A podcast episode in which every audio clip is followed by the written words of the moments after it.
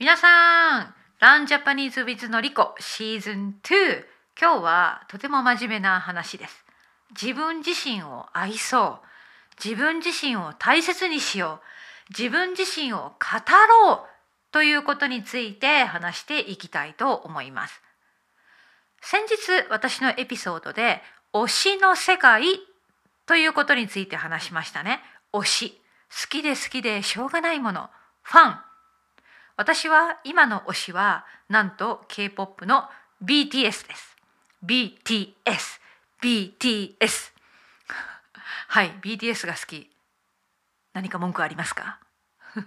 はい、えーその BTS はユニセフのグローバルサポーターなんですよね。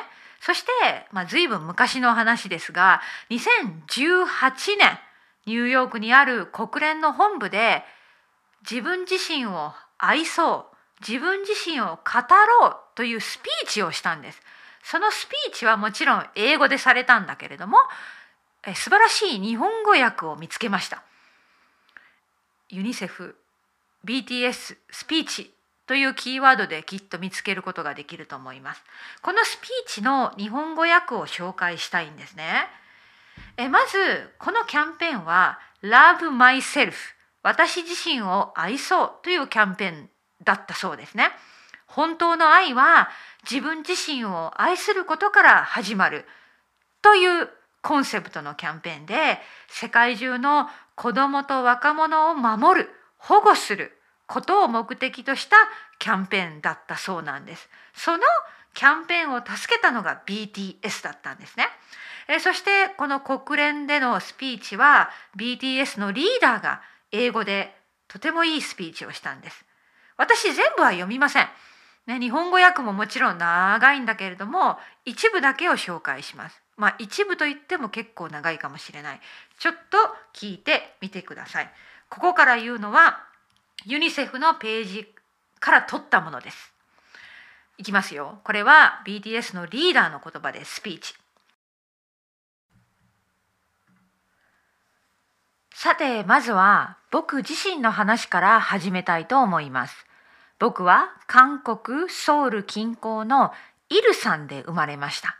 湖や丘のある本当に美しい町で毎年フラワーフェスティバルも開催されています。僕はそこで幸せな幼少期を過ごし、ごく平凡な男の子でした。夜空を見上げて思いを巡らせたり、男の子らしい夢を見たりしていました。僕は世界を救えるスーパーヒーローだ、なんて想像もしていました。僕たちの初期の CD アルバムのイントロに9歳か10歳の時僕の心臓は止まったという歌詞があります。振り返れば他人が僕のことをどう思っているかどう見えるかを心配し始めたのがその頃だったと思います。夜空や星を見上げて空想することをやめ他人が作り上げた型に自分を押し込もうとしていました。自分の声を閉ざし他人の声ばかり聞くようになりました。誰も僕自身でさえ自分の名前を呼びませんでした。心臓は止まり、目は閉ざされました。このように僕は、僕たちみんなは名前を失い幽霊のようになりました。えーこの部分は、えースピーチの最初の部分ですね。たくさん夢を持っていた子供の頃、でもいつ頃かその夢が消えたんです。なぜなら他人の声ばかり聞くようになったんですね。男の子はこうあるべき。こういう大人になっていくべき。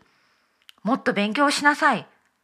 大人の価値観を押し付けられて他人が作り上げた型に自分が押し込まれていってそして自分らしさがなくなっていった。だから名前を失い幽霊のようになりましたと言っているんです。ではスピーチを続けます。でも僕には音楽がありました。自分の中で小さな声がしました。目を覚ませ。自分自身の声を聞くんだ。それでも音楽が僕の本当の名前を呼んでくれるまで長い時間がかかりました。BTS のメンバーになると決めた後でさえたくさんのハードルがありました。信じられない人もいるかもしれませんがほとんどの人が僕たちには見込みがないと思っていました。やめたくなる時もありましたが諦めずにここまで来られてとても幸運でした。そうやって僕もみんなもこれからもつまずいたり転んだりするでしょう。BTS は大きなスタジアムで公演し数百万枚ものアルバムを売り上げるアーティストになりました。でも僕は今でも平凡な24歳の青年です。僕が何かを成し遂げたのだとしたら、それは BTS のメンバーがそばにいてくれて、世界中のアーミーが愛とサポートで支えてくれたからです。昨日、僕はミスをしたかもしれません。でも過去の僕も僕には変わりありません。今の僕は過去のすべての失敗やミスと共にあります。明日の僕が少しだけ賢くなったとしても、それも僕自身なのです。失敗やミスは僕自身であり、人生という星座を形作る最も輝く星たちなのです。僕は今の自分も過去の自分も将来なりたい自分も全て愛せるようになりました。これはスピーチの真ん中の部分ですね。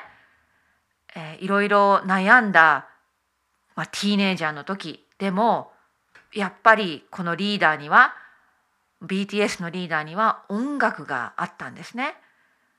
目を覚ませ、ね、自分の好きなことをやりなさい自分の声を聞くんだ自分らしく生きなさいそう思えた時に少しずつ前に進むことができて BTS のメンバーになって今では世界中で知られるまあ、ボーイズバンドのメンバーになったわけです。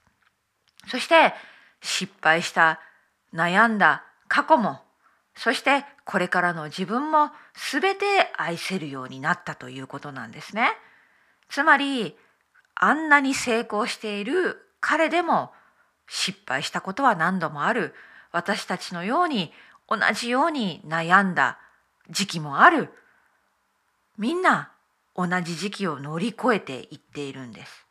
それでは次はスピーチの最後の部分を読みたいと思います。最後にもう一つ話したいことがあります。